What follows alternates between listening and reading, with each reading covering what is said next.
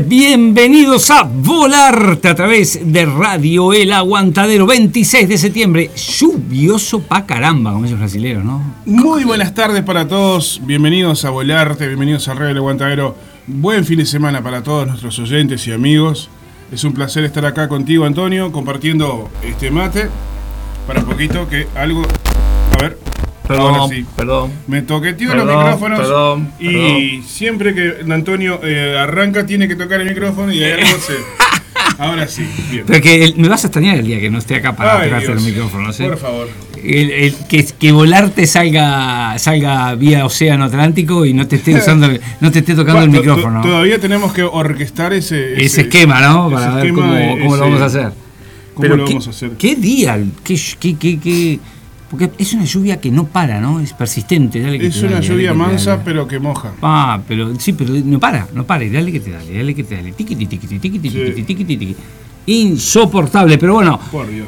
acá estamos para levantar el ánimo y hoy Sí. con un tema muy particular, el amigo Mario Benedetti. Se termina el mes de Mario Benedetti y queríamos no terminarlo sin, sin darle un toque, sin, sin acordarnos de él, eh, de sus cosas, asociarlo de alguna manera al tema actuación. Así que tenemos un, un- un programa ligado netamente a Mario Benedetti. Muy bien.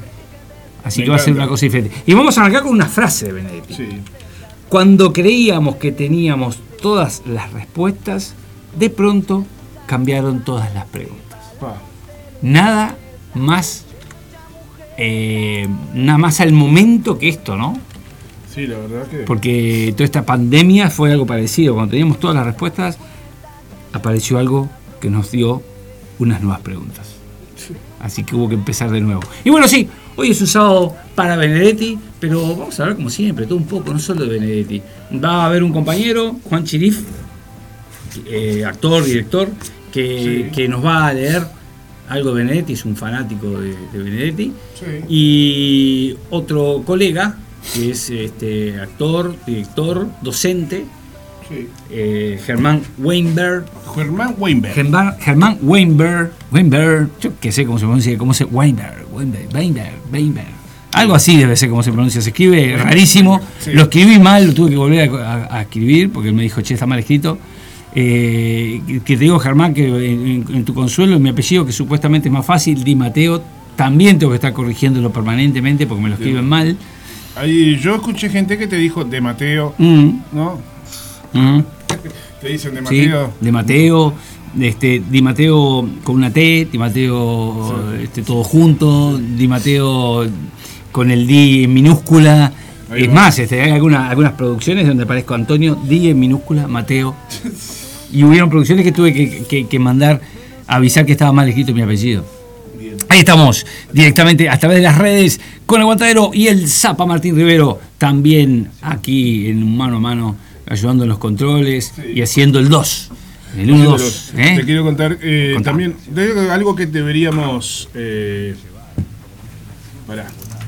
Algo Vamos. de que, algo que estaba escuchando lo que estaba sonando de fondo, que era el pisador que quedó activado ahí, pero que también podríamos hacer un poco de referencia, me gustaría a mí, si a vos no te molesta, Sí. hablar un poco sobre algunas este, repercusiones sobre la marcha de, de la diversidad, algunas cosas que pasaron ayer. Me encanta. que- Me encanta. Igual, igual nosotros íbamos a dedicar. reacciones reaccionarias. y- Sí, sí, me y encanta. nada más. Me encanta. Igual nosotros, aclaro que vamos a hacer un programa dedicado al tema el sábado que viene, Ah, eh, con gente que esté vinculada a la actuación y al tema de la diversidad, que tenemos muchísimo. Claro. Pero sí, sí, me encanta. Esto no está guionado, quiero aclararlo. No. Simplemente a mí se me ocurrió porque hoy leí algo cuando abrí los ojos que dolía, dolía y dije, está, si Antonio me permite hoy, me gustaría repasar un poco, pero lo, lo hablamos igual el sábado que viene. eso. No, no, no, dale, repasá, metele, metele, dale. Aprovechemos este bloque, este bloque que es el bloque inicial donde, donde salpicamos un poquito, todo un poco, así que dale, metele. No, que ¿Qué leíste? en la ciudad de Libertad eh, pusieron, empapelaron el cartel de Libertad. Viste que ahora se usa mucho en las ciudades el cartelito con las letras con, con el nombre de la Sí, ciudad. ujú. Como está Montevideo en el Quibón, como está, bueno, ahí Atlántida en la entrada de Atlántida, así sucesivamente por todos los lugares. en Libertad hay un cartel y pusieron el cartel, lo empapelaron con los colores de la, de la bandera de la diversidad, ¿no? Y el enojo y la indignación. ¿Y de- ¿Empapelado por quién? ¿Por la, ¿Por la propia alcaldía? ¿Por el propio municipio? Es que estaba tan bien hecho que no creo que sea algo que. No, no fue algo que, que- Porque lo tomaron como, como si fuera eh, vandalismo. En realidad. eh, y eran solamente. Eran papeles pegados arriba del cartel que después van y Se da una pintadita con cal y ya queda blanco de nuevo. O sea. eh, el, ni- el nivel de odio que hay en, en- en la gente. Que. Cómo se está liberando el odio, cómo se está normalizando el, el- el odio. O capaz que siempre hubo y estaba contenido o estaba... Yo, yo creo que siempre hubo. Lo que pasa que, que ahora encontrar- encontraron un canal por donde decirlo. Y te voy a decir una cosa, tiene su lado negativo, porque lo que tiene negativo es encontrarse con que, con que existe gente, o encontrar, o digamos, ver que tiene la posibilidad de decirlo y ver que tiene gente que por ahí lo siga. Sí. Pero creo que también tiene lo positivo de que, de que quien lo dice ya se desenmascara. O sea, no, no, no están escondidos este, eh, detrás de, de una imagen santa cuando realmente lo que, lo que tienen por dentro es odio. Y había leído una frase muy linda al respecto que decía en portugués, pero la voy a traducir en español porque en portugués exactamente cómo era, pero algo así como Tira o odio do caminho que eu quero pasar con meu Saca amor. el odio del camino. Claro, tira teu odio do caminho que eu quero pasar con meu amor. Ah, quita el odio del camino que yo voy a pasar con mi amor. Excelente. Está excelente. Excelente, excelente. Entonces yo creo que está bueno que, que, que, se- que está bueno desde ese lado, ¿no? De que, de, que, de que podamos ver gente que puede expresar eso y uno poder responderle desde el amor, ¿no? Pero aparte lo más lindo es que yo vi es- escrituras mm, con mucho odio encima, por ejemplo, eh, cubriéndose desde la, la iglesia eso no lo autoriza. La, la iglesia eso no lo autoriza. Y la iglesia tendría que ser el, el- el vínculo que tenga más carga de amor, porque lo que nos enseñó precisamente Jesucristo fue amar. Sí. Y lo que una de las tantas cosas que dice los, los diez testamentos es ama a tu prójimo por, eh, por encima de todo. Es verdad. Entonces, si el amor es lo que te indica la religión, la iglesia no te puede prohibir amar. No te puede prohibir manifestarte a través del amor. Es verdad. Entonces, si- si te podés manifestar a través del amor, la discriminación te lleva al odio.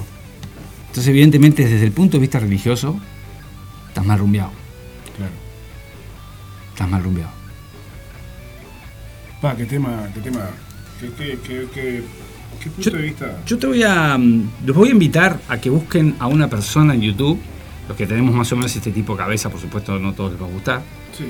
que se llama Leandro Ureta. Ah, Leandro, sí. Que te voy a, lo voy a invitar. Te voy a invitar un día al programa. Estaría genial. Sí, sí, sí, ojalá que sea en vivo, que él pueda venir en vivo porque nos divertiríamos mucho, pero está haciendo muy buenos monólogos Sí. y el último monólogo tiene que ver con el tema de la, de la diversidad. Les Sí. recomiendo que lo busquen. El, informe que, que de ayer. Puede ser que sea el de O sea, ayer. ayer sacó un video. Bueno, probablemente sea ese. Les recomiendo que lo busquen. Este, Leandro Ureta. Leandro Ureta stand-up está en Facebook. Acá. Y, sí. Sí, eh, estudio especial. Acá está. Voy a, voy a callarlo, por supuesto. Eh, especial, por la, especial por la diversidad. Siete frases, frases homófobas que tal vez no sabías que lo eran. Están excelentes, están excelentes, perdón.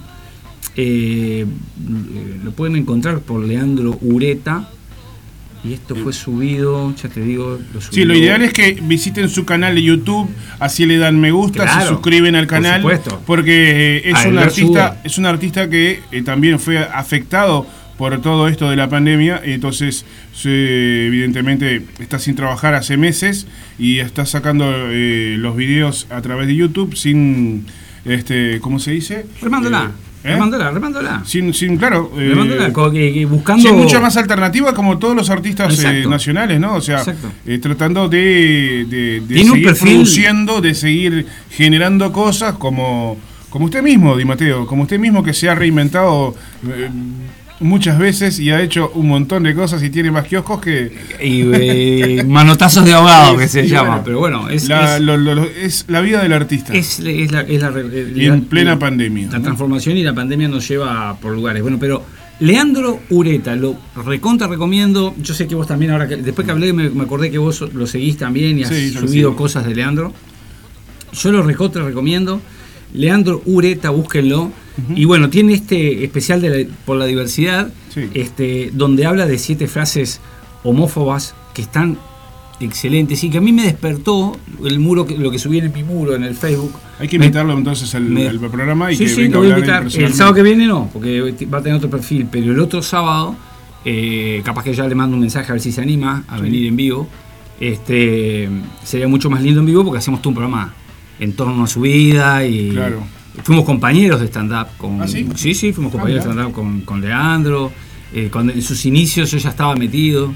Tenemos un, vínculo de por ahí, ¿no? Digo, El no- círculo es estandapero. del círculo estandapero. Estuvimos a punto de armar una especie de sindicato de estandaperos, Mirá.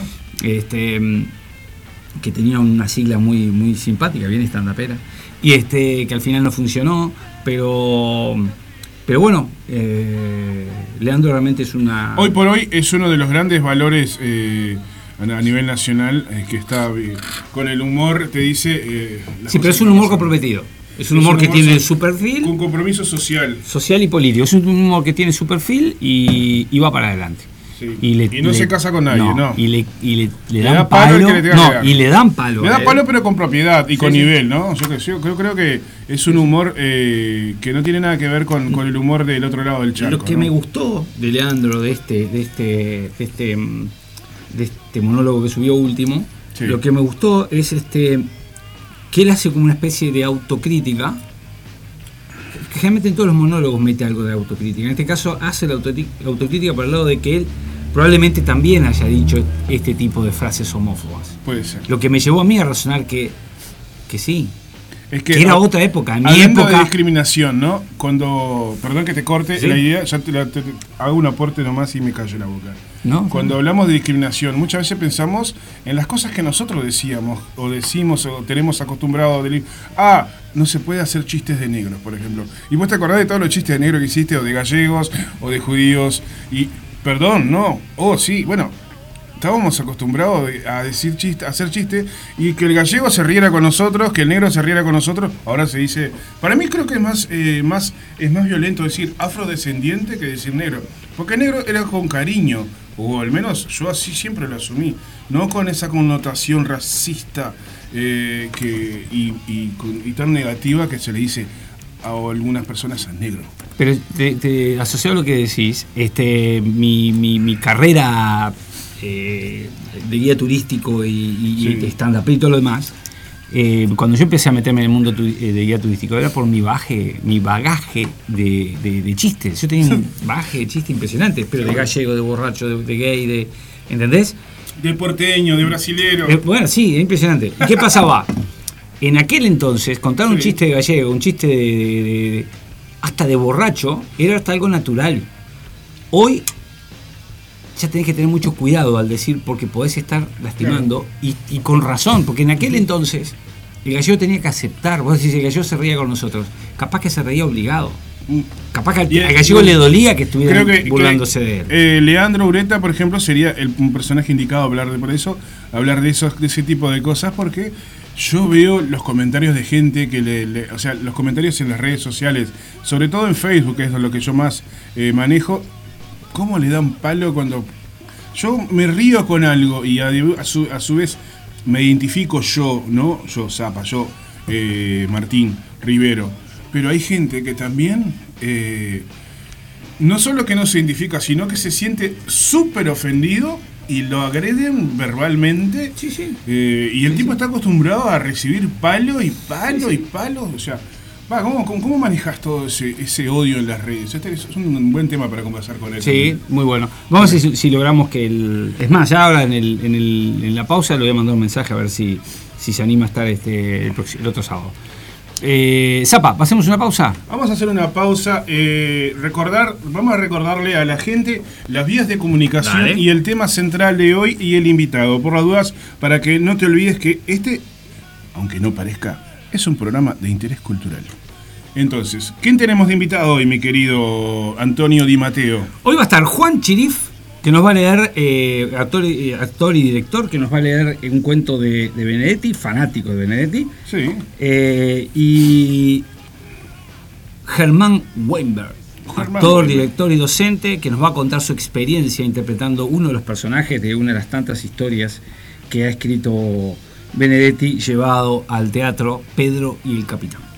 Bien, y recuerdo las vías de comunicación 091, repito por las dudas, 091 030 642.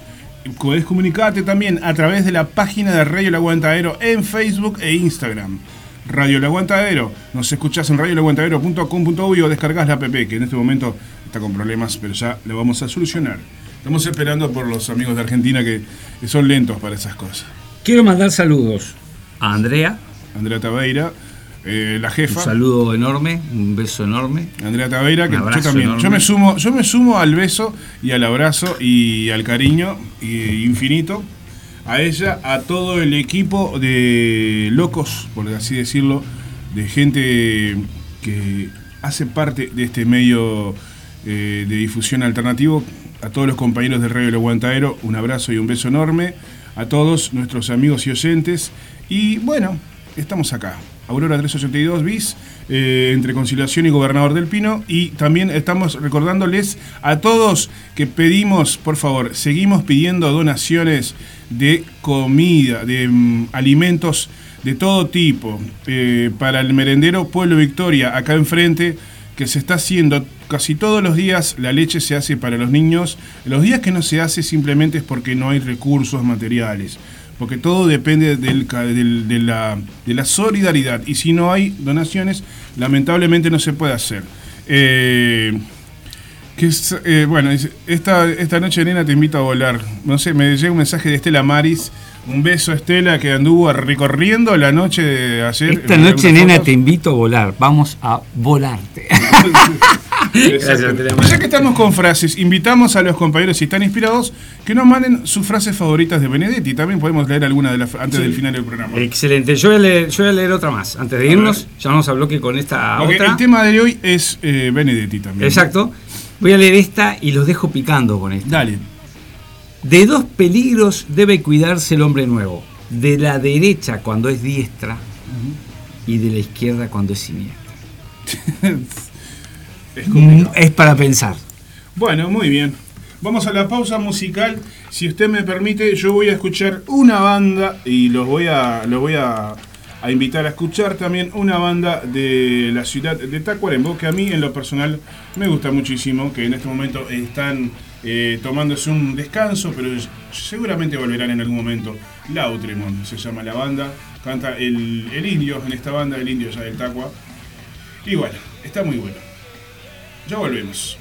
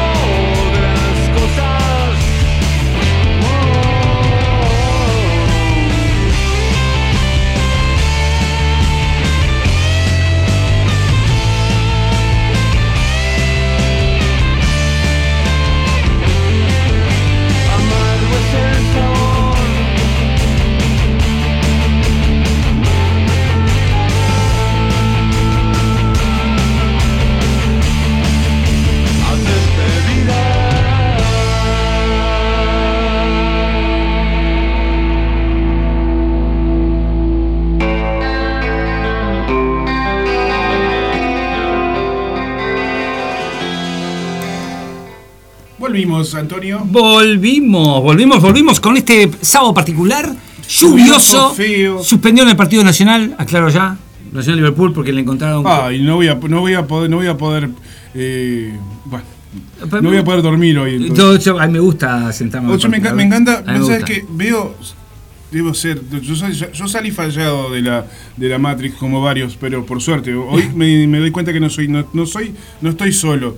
Pero hay gente que se mata en las redes sociales, que se mata en el barrio, en el boliche, Con el por fútbol. fútbol, por favor. No, no, yo no me mato, que pero me gusta. Peñarol, que Yo no Nacional. me mato, pero me gusta. Yo, no me- yo, yo, yo me, hasta a veces comparto memes de un cuadro al otro, porque me río de, de cómo entran en la manija. cómo se dan palos sí, entre sí, ellos, sí, ¿no? sí, Es- cómo- es no, no, yo no entro en esa, pero sí me gusta el fútbol. Lo veo, este, eh, me gusta, me gusta O sentarme a preparar el mate y sentarme a ver fútbol, me encanta. Me encanta ver la selección uruguaya, sufrir con la selección uruguaya, porque creo que es parte de la idiosincrasia del, del, del- del uruguayo, ¿no? Sufrir con la celeste, ¿no? Es que, el fútbol forma parte de la Ver, idiosincrasia uruguaya. ver jugar bien a la celeste también es parte de nuestra idiosincrasia, pero como nos pasa tan poco, eh, eh, pero, Después, lo que es el fútbol eh, por equipos, es como, para mí es como que me hablen de handball o de, o de polo, no sé. No, no, no, me gusta el fútbol. Me acla- ¿quién juega en Nacional hoy? ¿Quién juega en Peñarol? Y no sé, 11 Te digo, de cada lado. te digo, te digo cómo jugaba, jugaba Nacional hoy, pero no te lo voy a decir. Eh, tengo saludos, Está tengo suspendido, saludos. para, está suspendido el partido por Sí. COVID-19. Encontraron COVID-19 un jugador nacional, Felipe G2, que volvía de Venezuela. Opa. Lo, aparta- lo apartaron de la burbuja en que estaba Nacional y, bueno, evidentemente, por las dudas, se suspendió. Estaba en una burbuja. Es que esos cuadros deben vivir en una burbuja. Eh, no, eso ni hablar, ¿no? ¿Qué ibas a Mirá que el miércoles ando por ahí, me dicen por acá. Bueno, opa, tenemos visitas el miércoles en la radio. Eh, un beso grande para la Polola. Anita nos manda un beso, Ani también. Eh, bueno, Andrea Taveira nos respondía allí con corazoncitos y mensajes. A, a la Pati Piña, un beso enorme también. Eh, a, ¿Quién anda por ahí? Un beso grande para Avi, un beso grande para el Juaco, que está de cumpleaños hoy, para el Juaco y para toda la familia Gómez, un beso enorme. Vamos arriba todos nosotros. Gente linda que anda por ahí en la vuelta, se comunican al 091 030 642 y tenemos... 094642122. Pará, pará, pará. Exacto. Quiero dejar saludos para Roberto tenés Fernández. perdón. Roberto Fernández, este, de Guapas. Ahí, si querés este, quedar hermoso, Zapa, vos y tu cabellera, si querés arreglar esa hermosa cabellera, nada más ni nada menos que hacelo en Chucarro y eh, está lejos, ¿no? Tenés que tomarte 181, 183, pero el Robert es un fenómeno, te va a atender recontra bien. el- el- el- El 76 sí te No, sirve. yo me tomo este. este Ah, vos andás, sí, seguro. vos andás en la, en la Superpower. Ayer me preguntaron, che, ¿cómo, Harley ¿dónde me tomo el, el 163 en el centro para ir para, para la radio?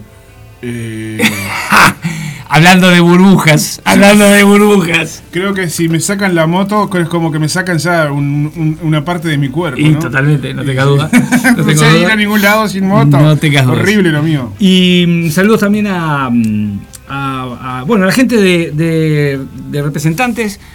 Porque, exactamente, Representantes es una obra de teatro que, que estrenamos en el año 2016, Sí. eh, cuyo director era, es este eh, Nacho. ¡Ay, qué bárbaro! Me vino el bache. Eh, si me está escuchando, me va, me va a matar. ¿Nacho? Tú, ah, Duré. El Nacho Duré.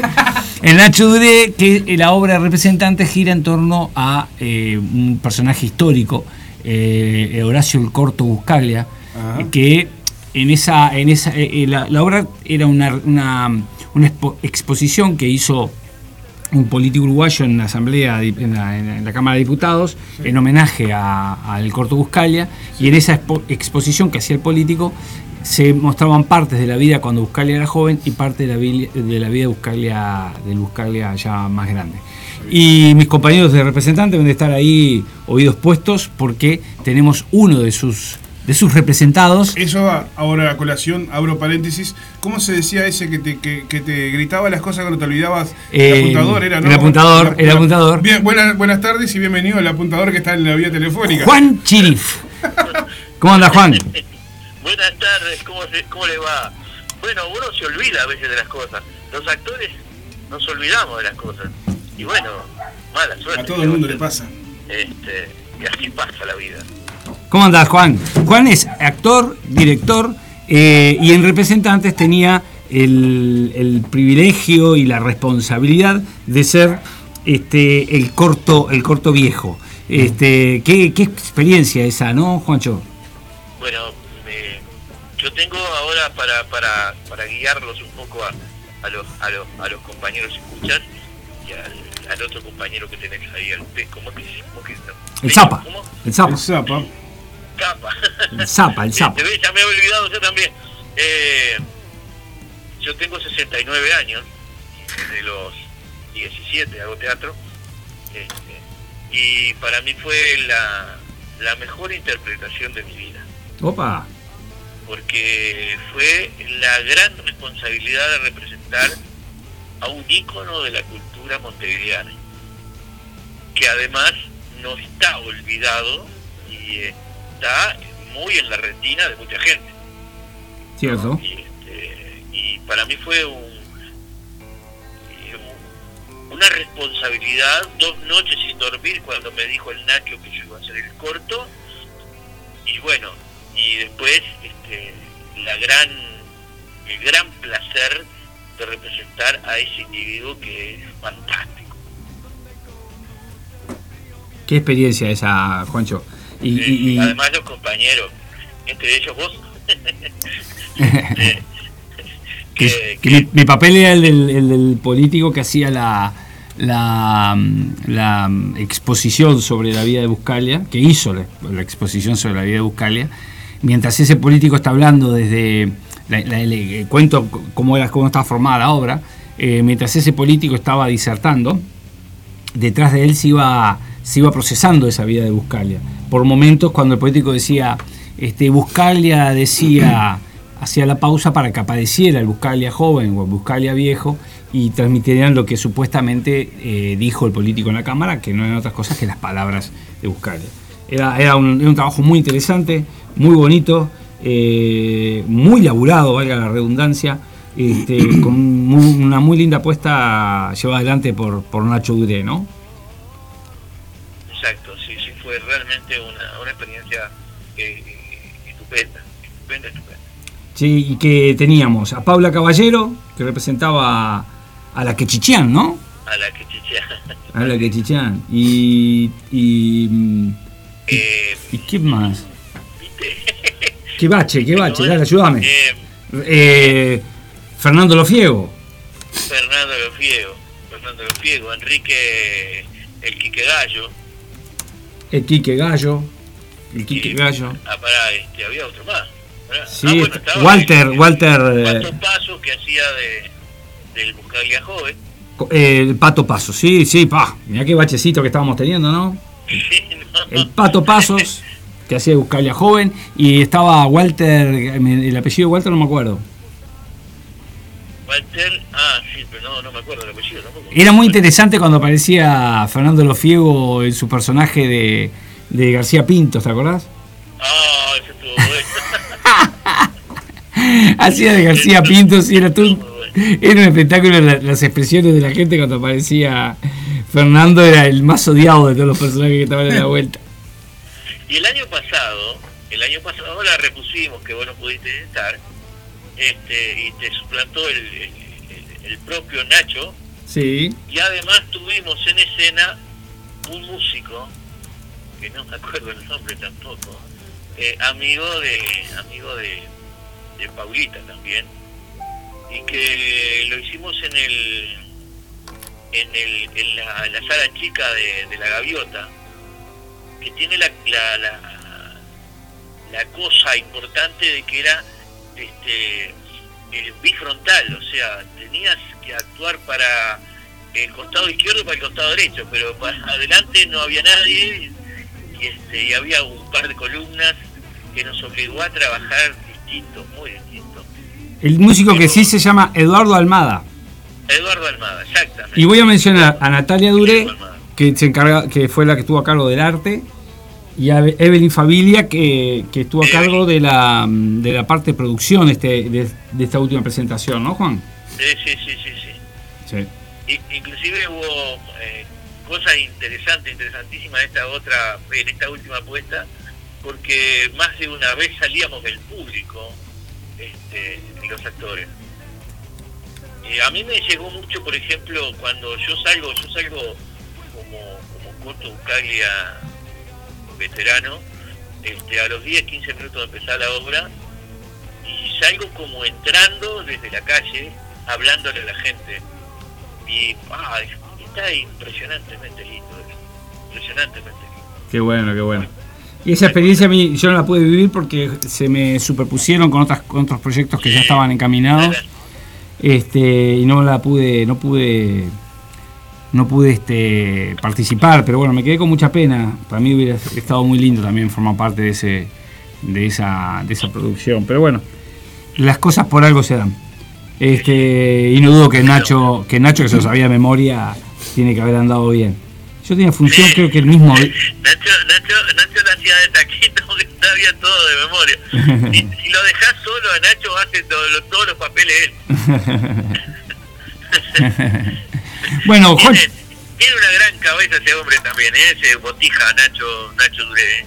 Una Sí. gran cabeza, un tipo muy creativo.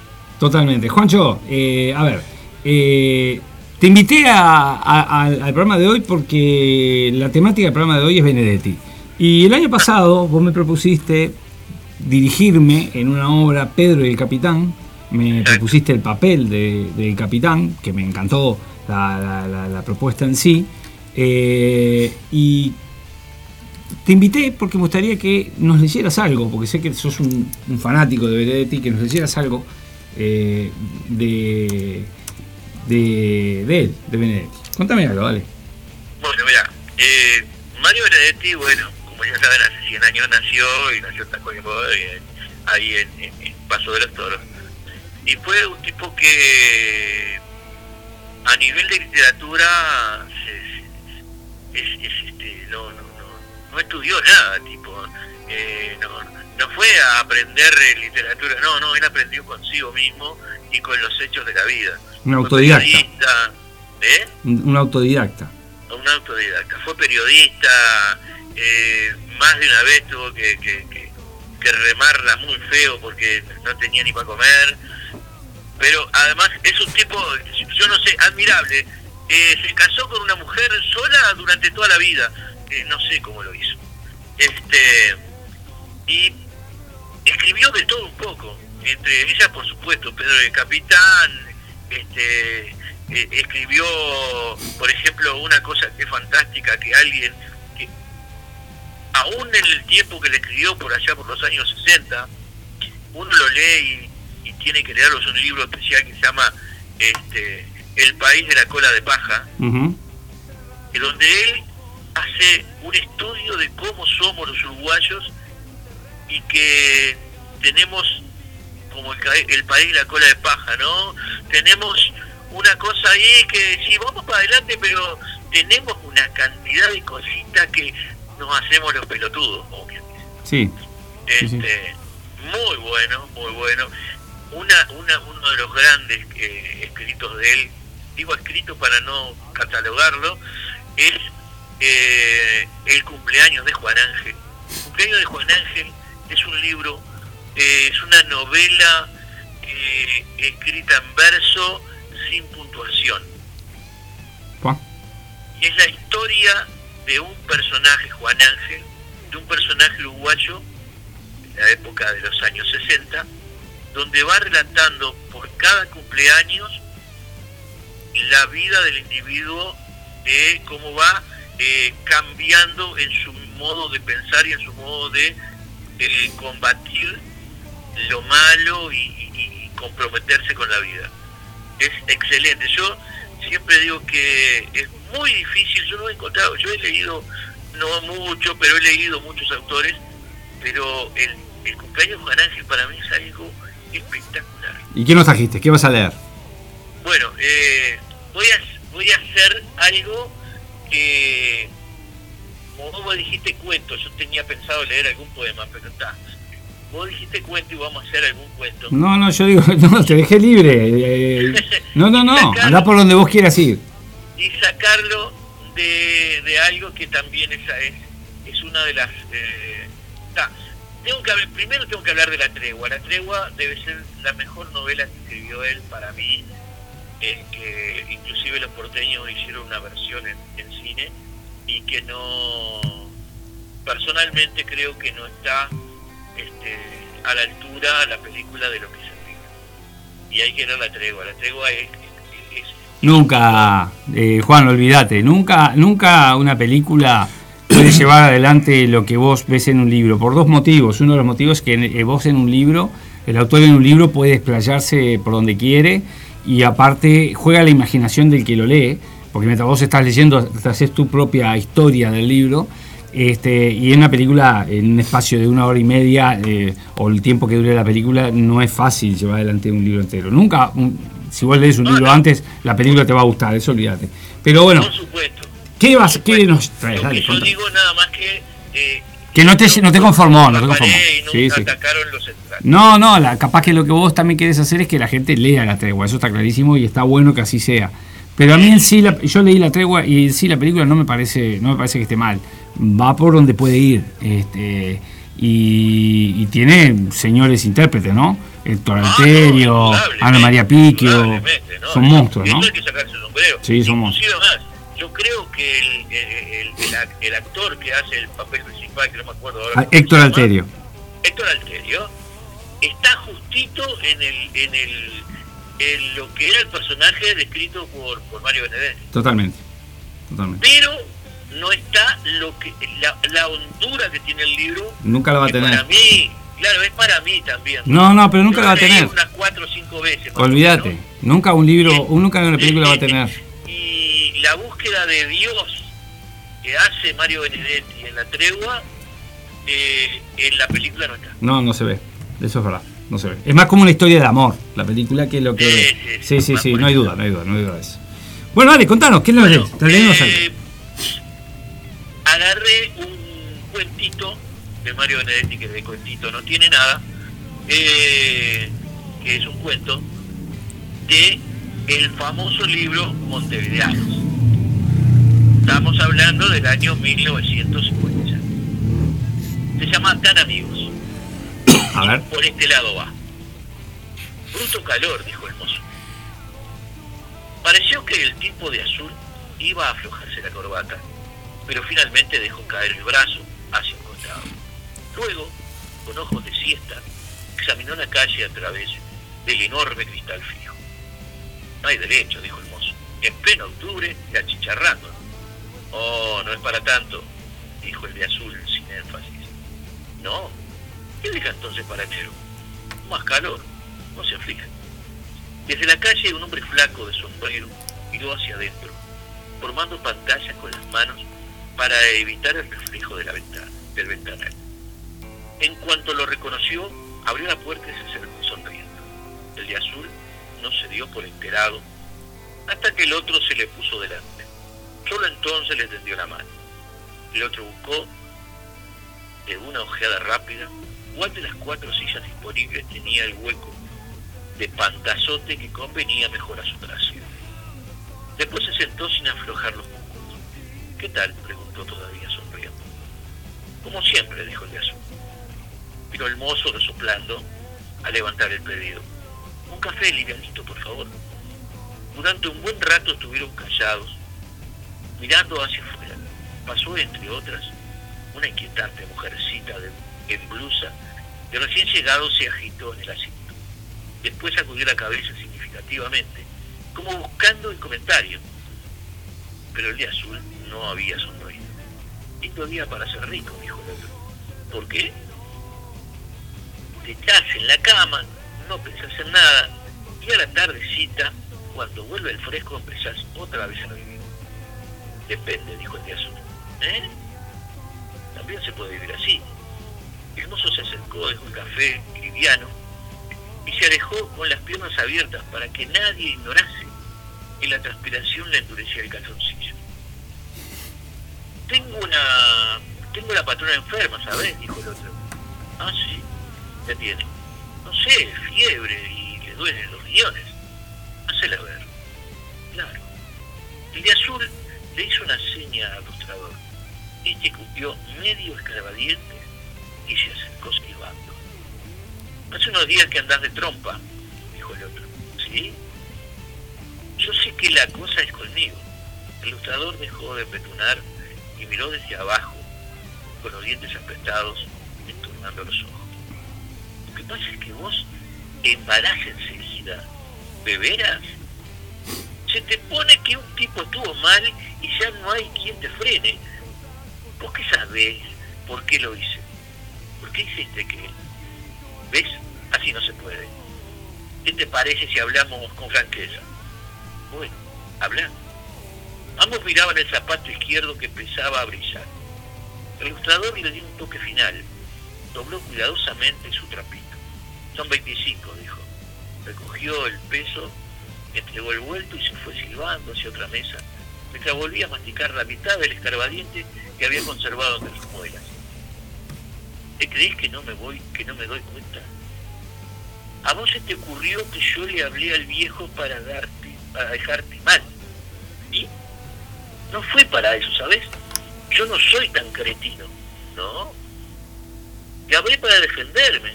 Todos decían que yo había entrado a la gerencia antes de las nueve. Todos decían que yo había visto el maldito papel. eso es. Pero yo sabía que no, que vos habías entrado más temprano. Un chico rotoso, maloliente, se acercó a ofrecerle pastillas de venta. Ni siquiera le dijeron que no. El viejo me llamó y me dijo que la cosa era grave, que alguien había loreado y que todos decían que yo había visto el papel antes de las nueve. El de azul no dijo nada. Se recogió cuidadosamente el pantalón y cruzó la pierna. Yo no le dije que había sido vos, sugirió el otro, nervioso, como si estuviera a punto de echarse a correr o a llorar. Te dije que habían estado antes que yo, nada más. Tenés que darte cuenta. Me doy cuenta. Yo tenía que defenderme. Si no me defiendo, me echan. Vos bien sabés que no andas con chiquita. Y hace bien. Claro, decís eso porque sos solo. Podés arriesgarte. Yo tengo mujer.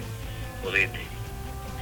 El otro hizo ruido con el pocillo, como para borrar la ofensa. Miró hacia los costados, repentinamente pálido. Después jadeante, desconcertado, levantó la cabeza. Tenés que comprender, figurante que yo sé demasiado que vos si querés me liquidás. Tenés como hacerlo. Me iba a tirar justamente contra vos. No tenés más que telegrafiar, ahogarte y yo estoy frito. Lo digo para que veas que, que no me cuesta. No me iba a tirar justamente contra vos, que tenés flor de banca con el rengo. ¿Me entendés ahora? Claro que te entiendo. El otro hizo un ademán brusco, de tímida protesta y sin quererlo empujó el vaso. con el agua cayó hacia adelante, de lleno sobre el pantalón azul. Perdoná, es que estoy nervioso. No es nada, enseguida se. El mozo se acercó, recogió los más importantes trozos de vidrio. Ahora parecía sufrir menos el calor, o se había olvidado de aparentarlo. Por lo menos dame la tranquilidad de que no vas a telegrafiar. Anoche no pude pegar los ojos. Mirá, ¿querés que te diga una cosa? Deja ese tema. Tengo la impresión de que me, me tiene podrido. Entonces, no vas a... No te preocupes. Sabía que ibas a entender. Te agradezco, de veras, che. No te preocupes. Siempre dije que eras un buen tipo. Después de todo, tenías derecho a telegrafiar, porque yo estuve mal. Lo reconozco. Debí pensar que... ¿De veras no podés callarte? Tienes razón. Mejor, mejor te dejo tranquilo. Lentamente se puso de pie empujando la silla con bastante ruido. Iba a tender la mano, pero la mirada del otro lo desanimó. Bueno, chao. Ya sabes, siempre a la orden, ¿eh? Cualquier cosa. El de azul movió apenas la cabeza, como si no quisiera expresar nada concreto. Cuando el otro salió, llamó al mozo y pagó los dos cafés y el vaso doble. Durante cinco minutos estuvo quieto, mordiéndose despacito una uña. Después se levantó, saludó con las cejas al lustrador y abrió la puerta. Caminó sin apuro hasta la esquina, examinó una vidriera de corbatas, dio una última chupada al cigarrillo y lo tiró bajo de un auto. Después cruzó la calle y entró en la oficina de telégrafos. Mario Benedetti, 1950. Su boleta, papá. ¿Con qué sencillez hace las cosas este hombre? Y sí hace las cosas, Mario. Totalmente. Totalmente.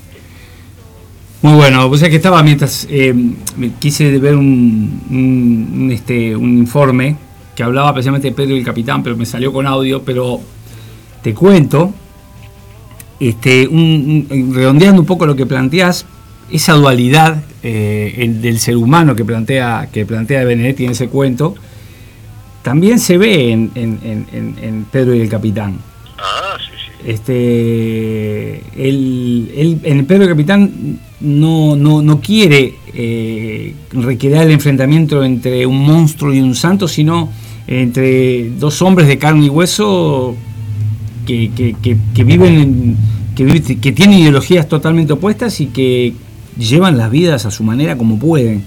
Este, y, y- y desde ahí está planteado. Es muy interesante precisamente porque te, te muestra un capitán con, con, con- con cierto rasgo humano, o sea, con que dentro de todo, por más malvado que pueda ser la persona, algo interiormente humano siempre tiene. Y, y bueno, es, es esa dualidad muy interesante que, que, que- plantea Benedetti en sus trabajos, ¿no? Y Mario lo que tiene que es este, que, una de las la, gran cosa que tiene Mario Benedetti es que escribe con palabras sencillas, honduras muy hondas. Vaya la redundancia. Honduras muy hondas. Sí, el, el juego con la- a mí me gusta mucho el juego de, la, con la dualidad que hace.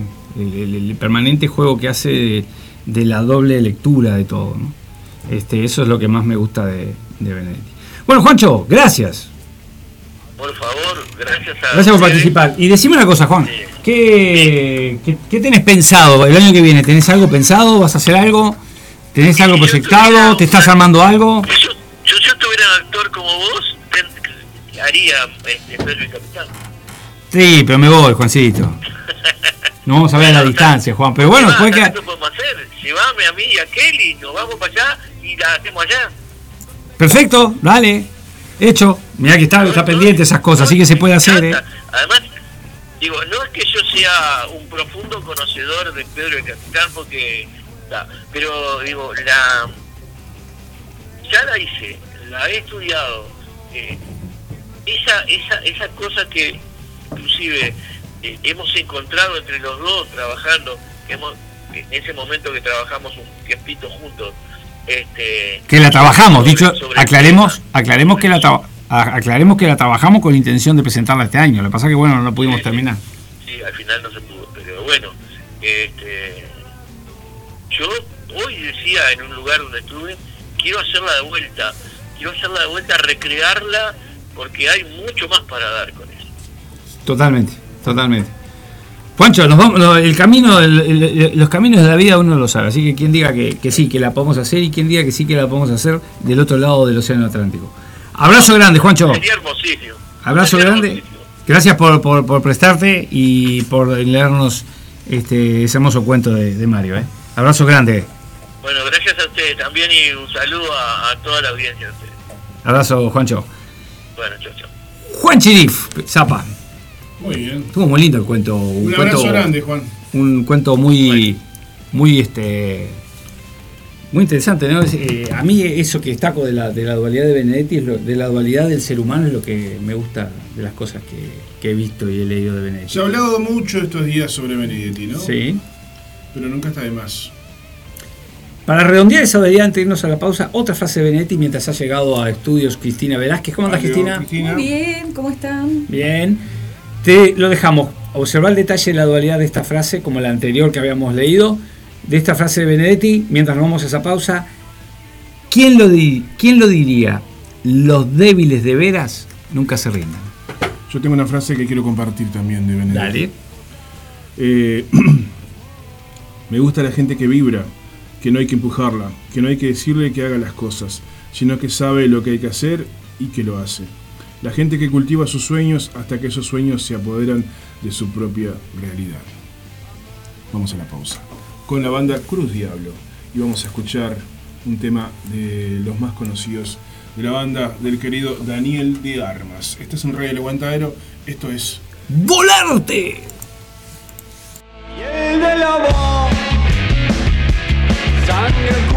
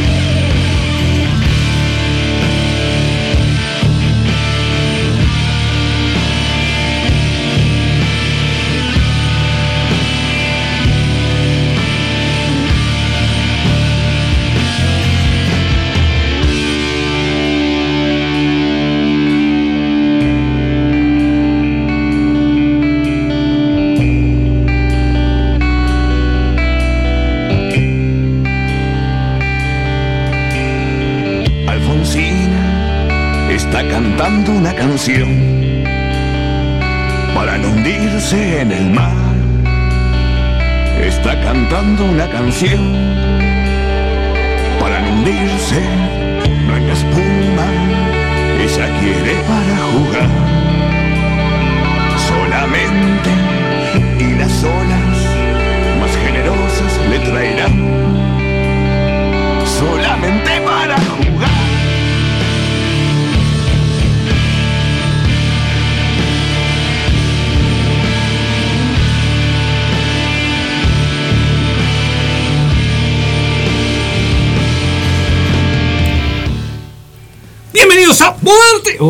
ya pasó eso. Estamos en el tercer bloque de Volarte. En todo caso, bienvenida Cristina. Bienvenida Cristina a Volarte, exactamente. Y Germán, que anda ahí, este, al fondo, Germán Weinberg, que ya lo vamos a presentar. Este, estamos entrando en este, en este tercer bloque de Volarte con Benedetti. Hoy sería Volarte con Benedetti. Volarte con Volarte con Benedetti. Volar, volar. Ah, ¿qué, qué, cómo, cómo, ¿Cómo habría? ¿Cómo estaría para buscar la forma de combinar? Volarte, Benedetti en volarte no, porque suena rarísimo. en, vez de- en volarte con Benedetti está salado. hay que buscarle, hay que buscar la forma de armar volarte con Benedetti. Volarte el sábado con Benedetti. Volarte un sábado con Benedetti. Sí. Wow. Eh, Eh, ahí, le falta- ahí le agregaría, le agregaría un buen faso. Bueno, no es necesario. ya, a- a ver, ya el nombre eh, del programa Volarte. Yo como- quiero decir una Medio, cosa. medio, medio, medio facero, digo. No quiero, quiero decir algo que no es necesario eh, consumir ningún tipo de alucinógeno para volar con, con el arte, ¿no? Ay, ay, ay, Y, ay, ay, el y bueno, está. A veces ayuda, no vamos a negar que. El zapa está. Pero El dice. momento frase, el zapa. Están teniendo terrible programa, nos dice Estela Maris, nuestra compañera del programa el Rock y otras yerbas que va los lunes a las 16 horas por Radio El Aguantadero y ahora también está con Rock y otras yerbas TV que es un live que hacen eh, los jueves eh, a las 18 horas por eh, Facebook también para su canal de YouTube. Eh, nos dicen por acá, estamos presentes. Qué grande Guatusi, nos dice Javier Ortiz, conocido acá por los amigos como el Javi del Villa Teresa.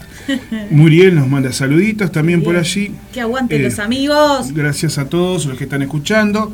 Y bueno, ya le dijimos A mi también, mamá. yo quería personalmente dedicarle este, este programa a Andrea Tabeira, que nos está escuchando desde la Torre de Babel, acá arriba.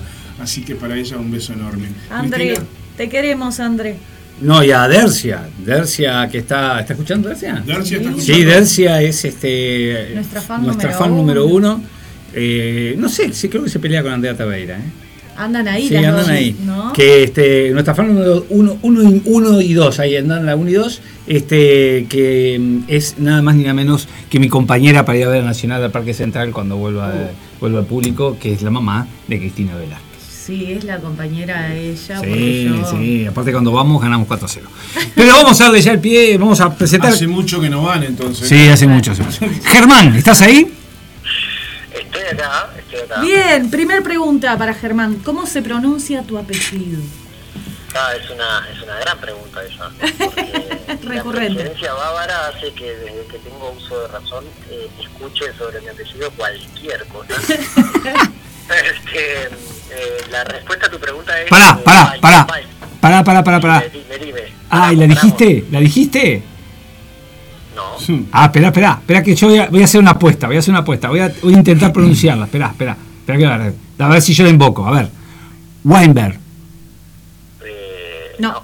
Ay, la pucha madre. Joder. Parecido a como lo escribiste hoy. Sí, más parecido así.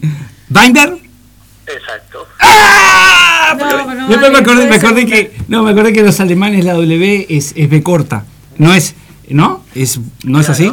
Claro, Ahí va. exactamente. Después me acordé que era Weinberg, seguro. Si, pe- si pensás en montaña de vino es más fácil. Weinberg. Sí, Montaña de vino. sí, ahí le, ahí le tocaste el corazón a Cristina, Germán. ¿Viste? Sí, y, a, y a muchos este, oyentes seguramente. Germán, ¿cómo andás, Germán? Muy bien, feliz por este por esta invitación. Aunque me extraña porque no sé qué tanto puedo aportar. Espero no aportar para este, volarte con, Con volarte. con, con Benedetti. En volarte. Que sea volarte sábado con Benetti, ¿cómo era? sí, fue un problema armar esa frase. No, sí, vas a aportar, porque vos interpretaste nada más, nada menos que el capitán, en Pedro y el capitán. Contame un poquito, primero que nada, cómo fue, eh, cuándo se presentó, quién era el director, quién era tu compañero en escena. Contame un poquito de la obra. La, la invitación hace necesariamente que me ponga a reflexionar porque esto fue en 2009. Ujú. Fue, fue después de que egresé de la EMAD en el 2008, le propuse a, a Juan Sebastián Peralta, eh, gran amigo de aquella época, un compañero de, de muchas de muchas batallas y de, y de muchas fiestas. Este, le propuse el texto, le propuse el proyecto y me agarró viaje y bueno, empezamos a pensar con quién. Yo no tenía ni- ningún interés en ningún, eh, personaje en particular, no, no, no fue que le, propuse que yo quería ser el capitán o mucho menos. Y bueno, y pensando en roles y en, posibilidades, llegamos a Yamandú Barrios Brochado, otro gran colega con el cual compartimos este hermoso proyecto. Y bueno, nada, año 2009 justo se, se- no, yo soy muy malo para la memoria, se, se cumplían los 30 años de algo, eh, no me acuerdo qué, no me acuerdo si eran los 30 años de, la- de democracia, algo relativo con, con toda esta temática de, los desaparecidos, de las torturas, de, bueno, la, dictadura, soy malísimo con las fechas, pero bueno, justo cuajó en- en esa fecha este y nada fue fue todo un viaje increíble este, meternos con ese texto que es profundamente literario y profundamente antiescénico en muchos segmentos Eh, la obra yo yo sigo hablando y vos me cortás No, tranquilo, te estoy escuchando atentamente. Si querés te digo la ficha técnica, mirá. Autoría Mario Benedetti, adaptación Juan Sebastián Peralta, actúan Yamandú, Barrios Brochado, Germán Weinberg, vestuario Mauricio Pera, escenografía Yael Carretero y Jimena Seara, maquillaje Valentina Pérez, fotografía Checha Martínez Gandolfo, diseño gráfico Juan Manuel Ibar Lucea, producción Mariana Geisinger, me mataron los apellidos, y dirección Juan Sebastián Peralta. Eh, le puse la pausa a lo que estabas diciendo, pero seguí, para, seguí adelante. dale. excelente no, yo no lo podría haber hecho mejor Para eso está Google, amigo.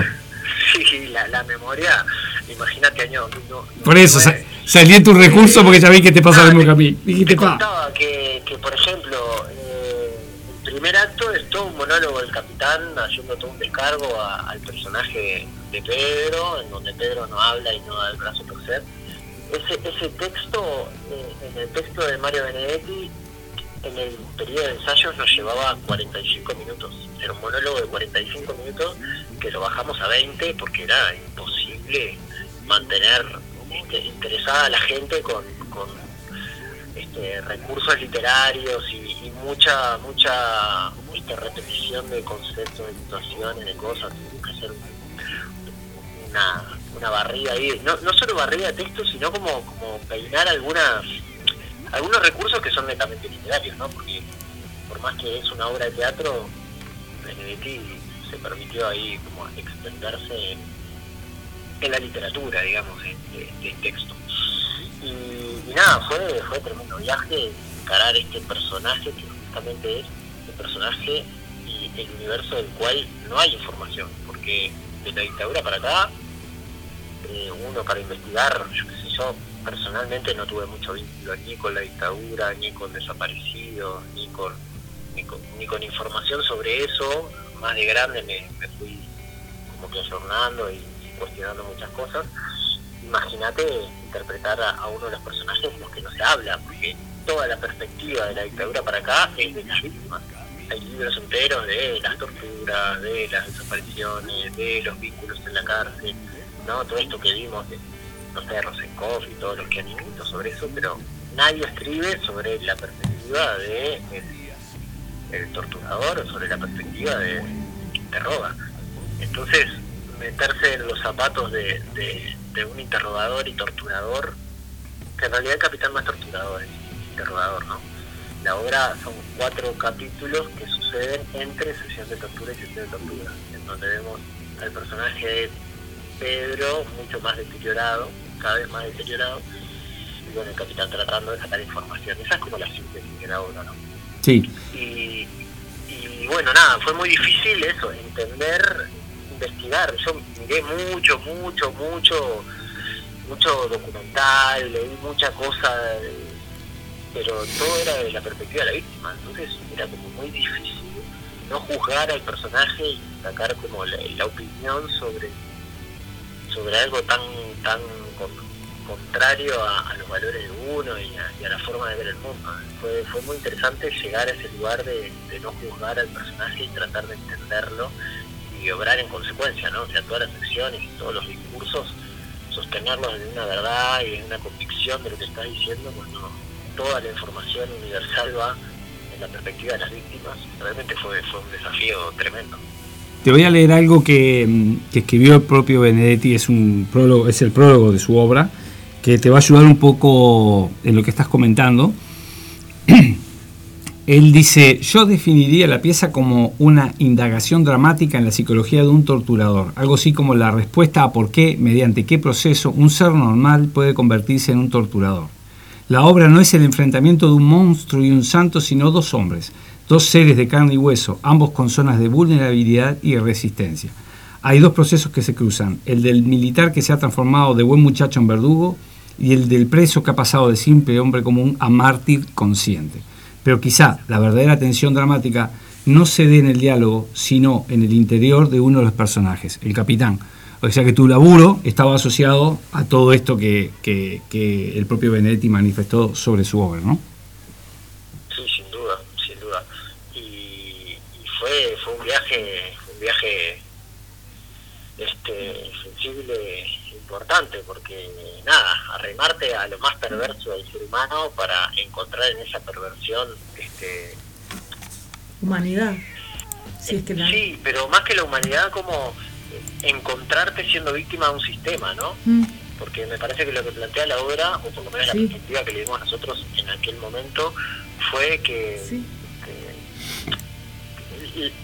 la- eh, el capitán evidenciando evidenciándose como víctima de este sistema que le obligan a hacer cosas que no necesariamente que estar de acuerdo o no necesariamente eh, como que exceden los límites de lo que estaría dispuesto, porque capaz que sí conjuga los ideales, sí conjuga en ciertas prácticas, pero no todas, y de repente hay un límite que está obligado a sobrepasar por ser parte de este sistema, porque imagínate decirle, ser un capitán y decirle que no, no querés más interrogar a una persona este, picañada, eh, electrocutada y todas las aberraciones que te pueden pasar por la cabeza en una deformación de la humanidad que se te hace presente adelante tuyo y vos seguir y seguir como si eso no estuviera pasando, peor aún, usando a favor esa situación de, de- de- de destrucción de un ser humano, eso pasa todos los límites que, que una persona, me imagino más o menos con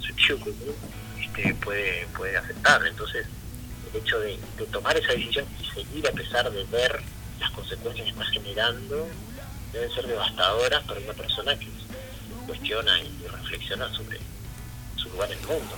Que incluso él habla de su familia. Él habla, Sí, claro. él habla de que tiene su familia, que tiene su hija, de que, tiene, que, que llega a la casa y ve a su esposa y ves a su hija. O sea, es... Que por eso hablo del sistema, porque esa información de, de la familia del capitán la tira Pedro, obviamente, diciendo eh, en, en un momento de la obra, bueno, todo el primer monólogo de- del capitán tratando de sacar la información es tirándole información de la vida de Pedro en la cara, que sabemos quién sos, con quién te vinculas, con quién salís, cuáles son tu- tus alias, o sea, tus nombres este, para que no te encontremos, sabemos quiénes son tus amigos, pero nos faltan tres, decinos el nombre, decinos algo, papá, tu familia es esta, y Pedro, no me acuerdo si en el segundo o en el tercer capítulo, le tira, o sea, le da un uppercut en la pera diciéndole, bueno, yo también sé cómo se llama tu pareja, tu esposa, tus hijos, que tienen un nene, una nena, cosas, y esa es la guerra dialéctica que tiene, Sí. la- que tuvo este, la dictadura, y ahí es donde también eleva la apuesta para el capitán, porque se siente expuesto al sistema. Sí, sí, pero más allá de No eso, controla, no controla la situación. pero más allá de eso, Germán, muestra una parte humana del capitán, que es un poco lo que vos decías, cómo el sistema te pone, te pone en ese tipo de bretes, donde hay una parte humana del capitán. Él tiene su familia, él tiene su hija, él tiene su esposa. ¿Cómo hace para convivir? Eh, es todo ese porque porque te deja una idea de que no es un mal esposo y que no es un mal padre, pero es torturador. Eh, porque, porque más allá de, de- del aprete eh, de, inves- de investigación que hace, no deja de ser una tortura psicológica la que él lleva adelante. Claro, te propongo aumentar la apuesta, porque vos decís, bueno, también Benedetti te muestra la parte humana. El tema es que todas las personas son humanas. Claro, exacto. En algún punto e- esa humanidad aparece en algún universo de esa persona o personaje en algún contexto de su vida. En este caso lo muestra tirado hacia la familia, pero está bueno también reflexionar como todos los personajes en distintos contextos tienen distintas lecturas de lo que son para, para no entrar en la etiqueta, ¿no? Exactamente, Pensando- porque Pensando en Benedetti, este, esto que, que vos me, me traes a recordar y a reflexionar, ahora me viene a la mente un cuento de Benedetti que se llama Escuchando a Mozart, que, que no sé qué, qué grado de, de vínculo tiene con la obra o no, pero ese personaje es un torturador y viene el hijo y le pregunta si es torturador. Y el loco queda de cara en su propia casa, ¿no? Es Sí. como, che, papá, me- vos sos torturador y el loco se dice, bueno, ¿de dónde sacaste eso? Este, bueno, el cuento va en que el hijo en la escuela, todo el mundo lo señala como el hijo del torturador, ¿no? Como una cosa... Y el cuento termina con el tipo eh, inconscientemente o conscientemente, eso es lo que es interesante del cuento, termina ahorcando al hijo por, por, por, mentiroso. es tremendo. Y, tal, es un cuento de Benedetti también que va, va en la misma línea y que tiene esto de la pérdida de la humanización. El tipo termina matando a su propio hijo en su propia casa, llamándolo de... de- mentiroso. no, sí, pero más que de mentiroso como que lo pone del lado de los que cuestionan al propio hijo. O sea, el hijo en la escuela recibe los, los, los insultos de sus compañeritos y del entorno diciendo sos el hijo del torturador, no sé qué. El tipo lleva ese conflicto a la casa, lo expone con el padre y el padre en vez de inventarle una historia o lo que sea, le sigue preguntando cosas, el nene sigue hablando, él lo niega y el nene le dice no, o sea, como que el nene reflexiona y dice, está, todo el mundo tiene razón, o sea, no me estás contando de qué trabajabas, qué haces, no sé qué, en la escuela, ¿no? 6, 7, 8 años. Y el tipo pone al hijo en la misma bolsa que el resto como un comunista. Lo termina matando a su propio hijo. Es, es, Es una perversión de la pérdida de humanidad total, porque esto que muestra la obra de Benedetti, donde se ve vulnerable capitán porque la familia y porque el amor hacia los suyos, en conflicto con el no amor hacia otro prójimo, este, en este cuento es todo lo contrario, termina matando a su propio hijo, Sí, está brava esa. defendiendo, el sistema. Está brava esa. Es intensa, es intensa. Está brava No es fácil. Está brava. Pero bueno, me, co- me corrí un poco de la obra. Contame un poco de vos, este Germán. ¿En qué andás? Este, ¿En qué proyección tenés?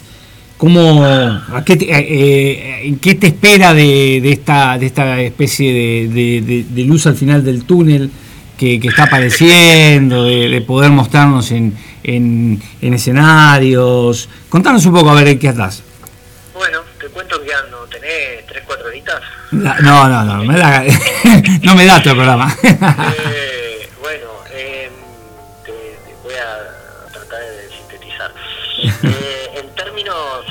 académicos, eh, bueno, dirijo con Jimena Echevarría Inclusivo, que es una escuela de formación actoral que, nos lleva mucho tiempo y mucha energía, que tiene que ver con bueno, pensar que, es lo, cuál es el artista que, que nos gusta ver en escena y tratar de formar desde nuestra perspectiva.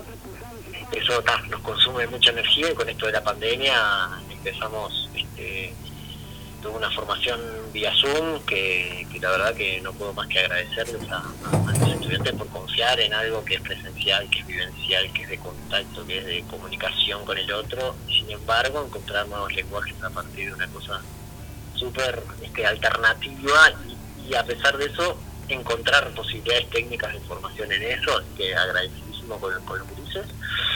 Después, eh, bueno, de proyectos escénicos tenemos 14 funciones pendientes en Chiquitá, que es una obra de Analia Torres, que dirige Cristina Echevarría, que hacemos con Implosivo.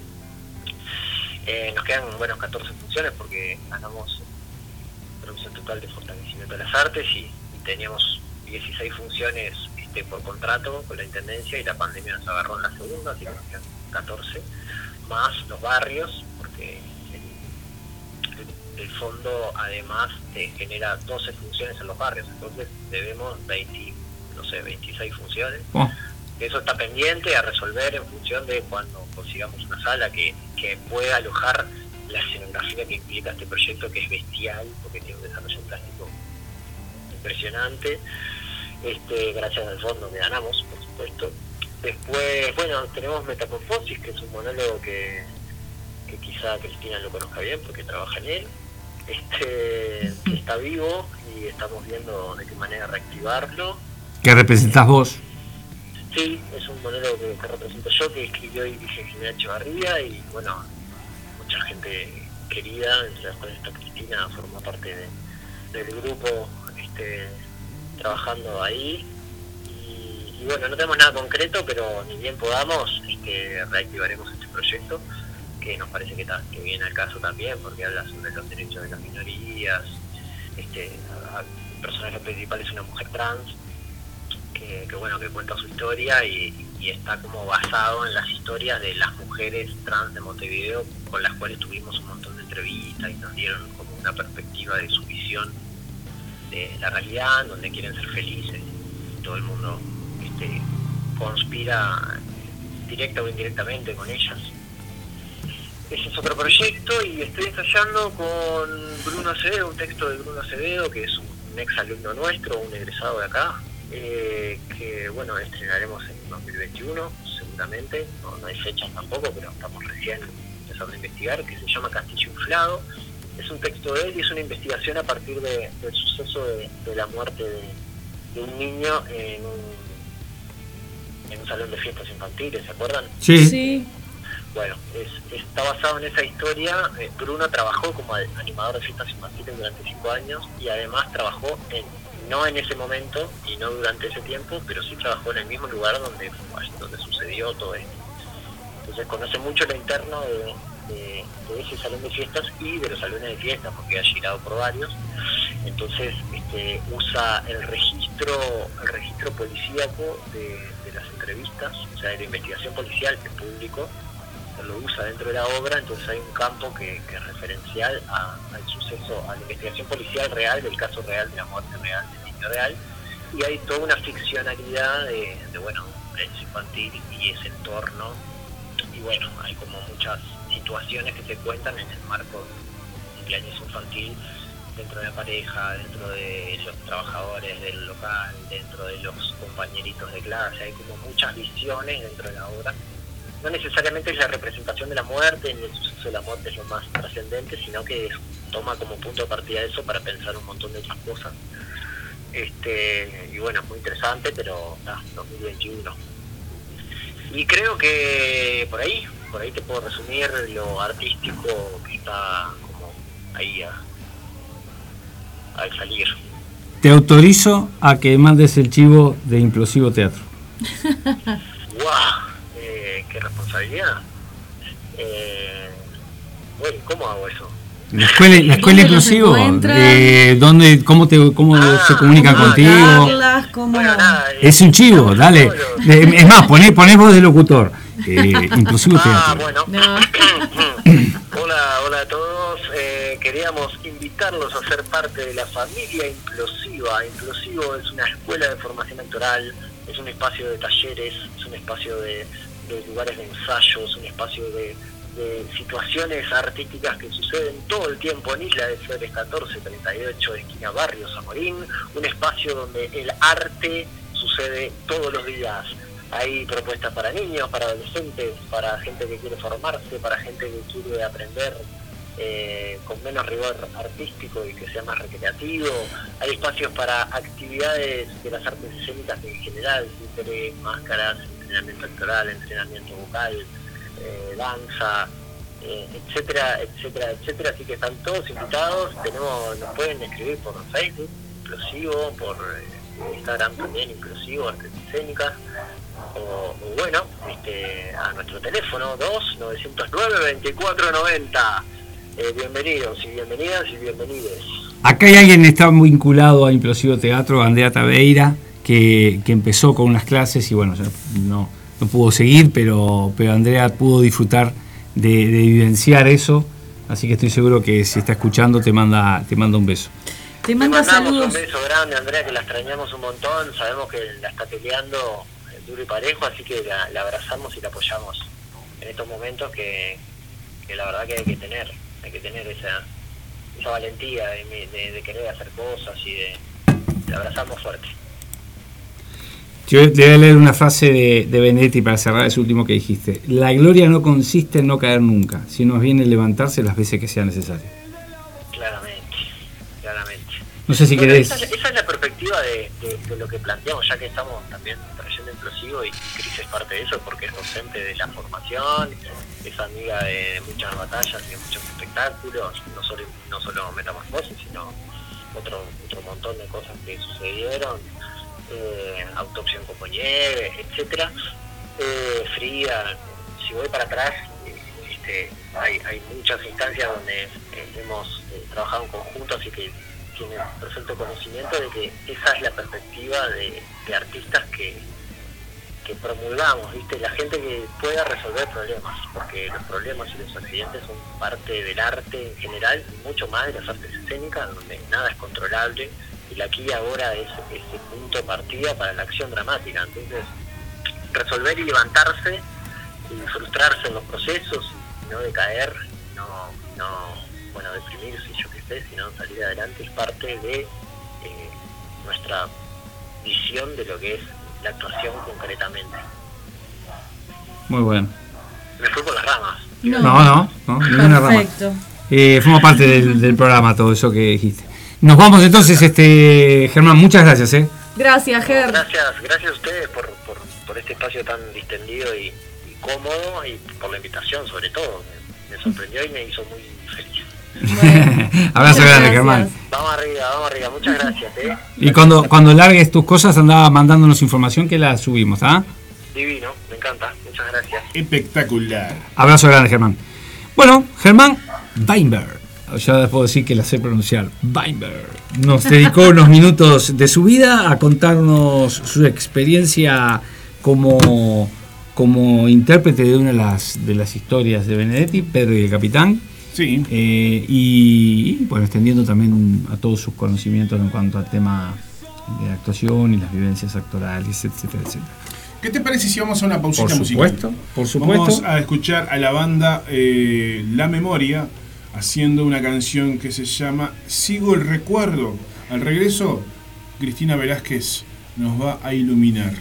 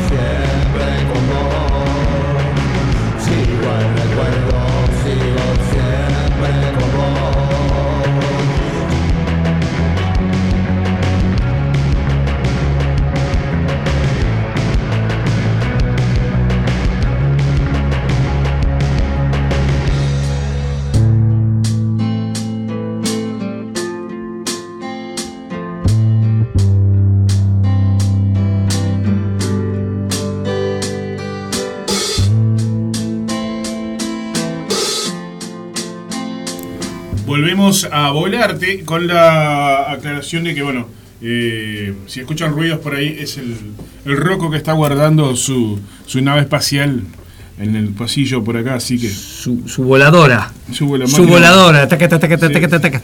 ¿No es la poderosa de, del Che? No, es la, boda- la voladora La de, de- voladora. de ET. La vol- La voladora de ET. ¿Qué era que decía? El, el- mi casa. Mi casa. Este, y el, el, el guri- que venía pedaleando y volaba la, la La chiva. bicicleta. Y decía algo el pibe ahí cuando volaba la chiva, no me No me acuerdo. acuerdo.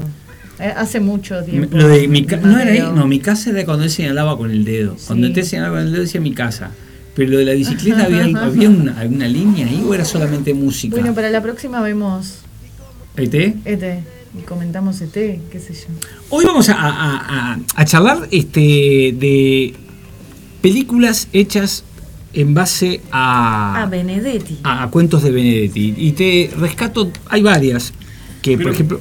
¿Por ejemplo? ¿Qué? No, no, no, no. El lado oscuro del corazón, por ejemplo, que es una película bastante conocida, de los años 80, 90, Argentina, no recuerdo bien el- el- los años, tiene, está, eh, tiene algunas partes que están mm, vinculadas a cuentos de Benedetti, Sí. entre otros, Benedetti y Galeano.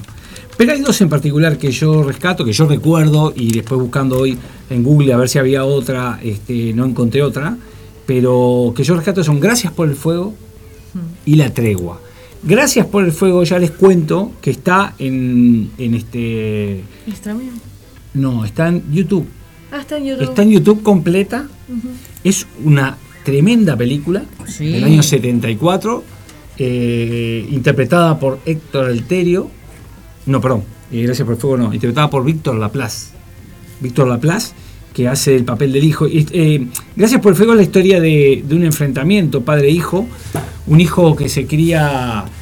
eh, mm, o sea, es, es hijo de un poderoso, dueño de una textil, dueño de, de medios de comunicación.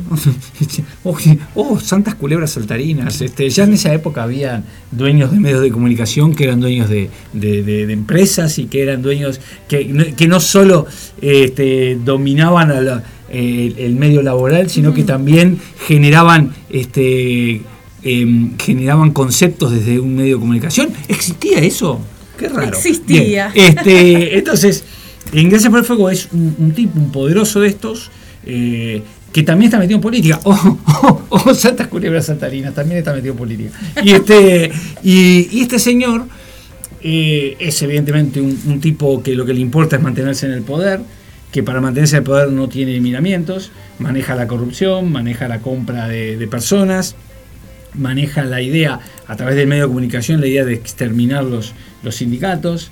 Este, y, y el hijo es un hijo que vio, entre otras cosas, también a un padre violento, la violencia Sí, doméstica, se- se- que implementaba con su madre, exacto, que, se, que, que le implementaba con su madre, y cría y- y nace dentro de ese, de ese dolor y, y lo ve a su padre desde otro ángulo, no desde, no desde el hijo que acepta al padre como es, sino desde el hijo. hay una parte de, la, de, la, de esta obra de Benedetti donde el hijo le cuestiona al padre y el padre le básicamente le dice, todo lo que tenés es gracias al dinero que yo genero haciendo lo que hago.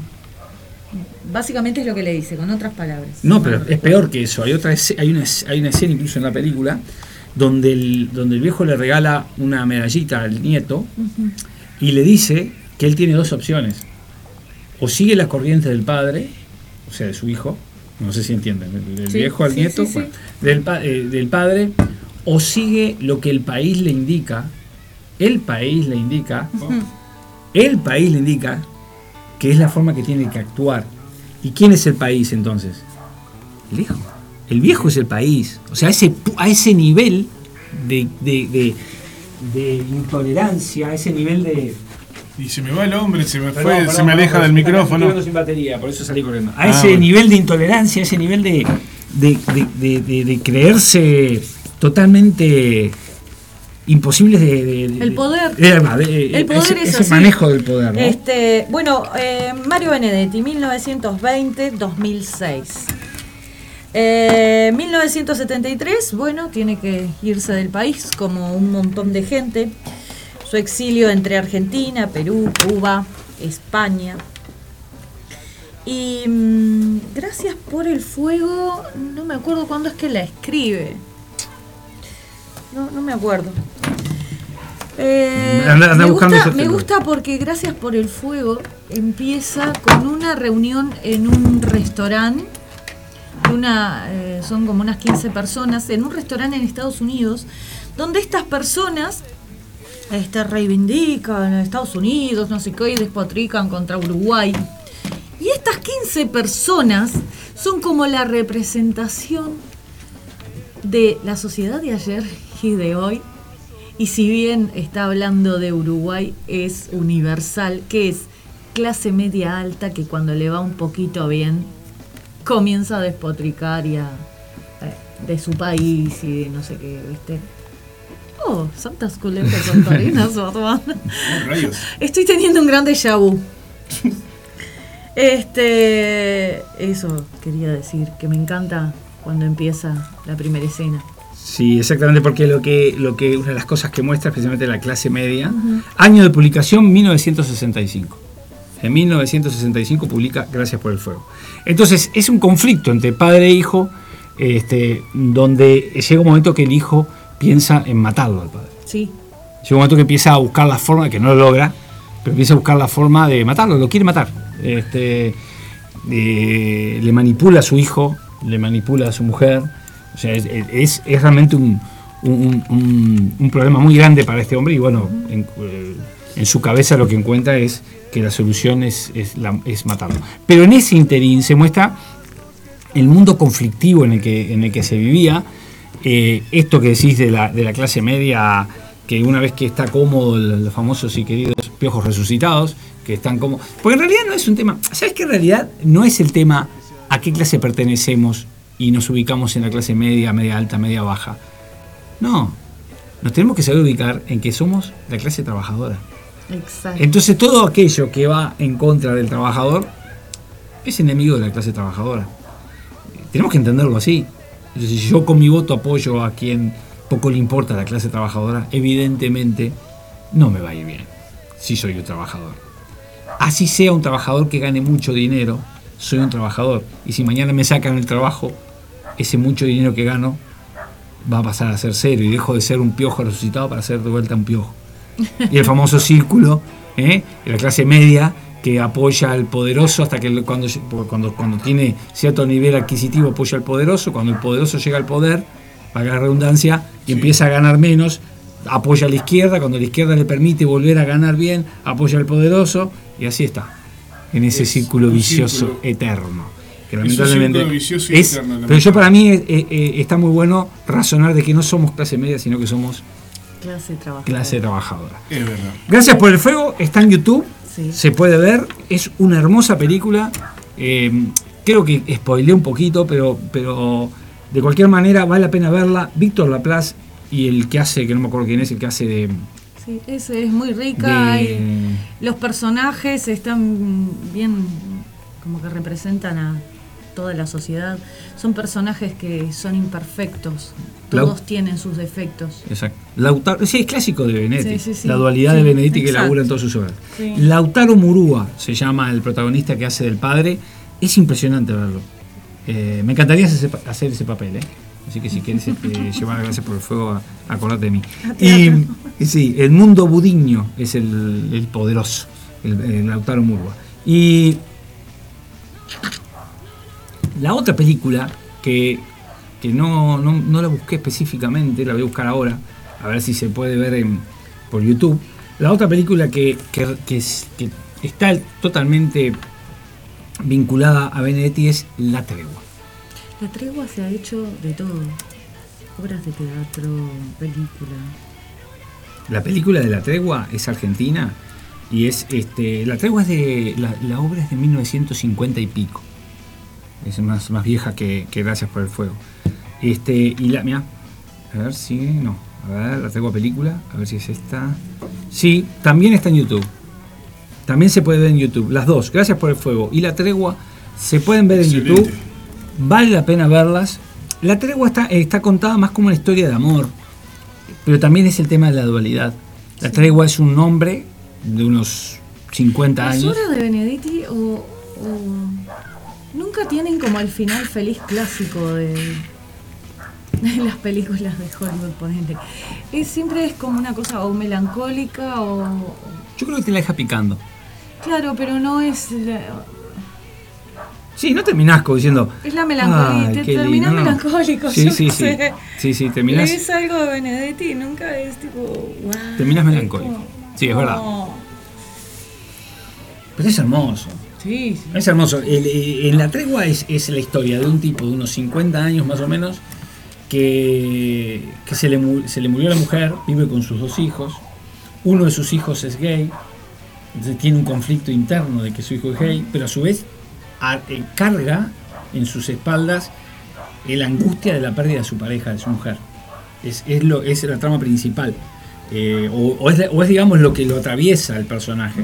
esa, esa angustia, ese dolor de haber perdido a su mujer y de, y de, de estar encarando la vida sin tener claro su, su- su vínculo con sus hijos, sobre todo con el, con el hijo. Acá tenemos tus colegas este, repartidores de gas pasando en estos momentos por las puertas del aguantadero, No, no sé, este. dándonos gas, dándonos gas, dándonos gas. vamos a Aguante. dejar- de- en vez de usar la cortina musical de la radio, usamos el paralisa El de, de, de Acodique.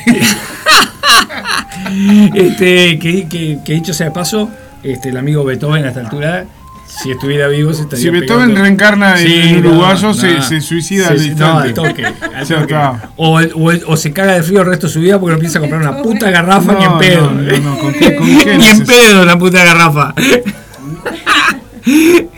pasó, pasó, pasó Beethoven, seguimos entonces. No, Beethoven, lo, lo- lo más gracioso es que, no sé, pasa Beethoven los sábados casi a la misma hora que los viernes. Eh, cuando estamos con Brenda Chinelli los viernes de tarde, acá es un clásico. A las 5, eh, a las 17.30 y 18 horas pasa el, el camión. Y los sábados de nuevo. Entonces, es un clásico. es un clásico de los fines de semana.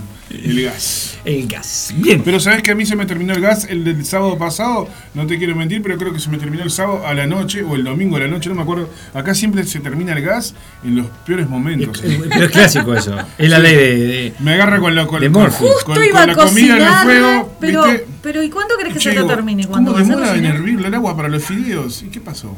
Y no había gas.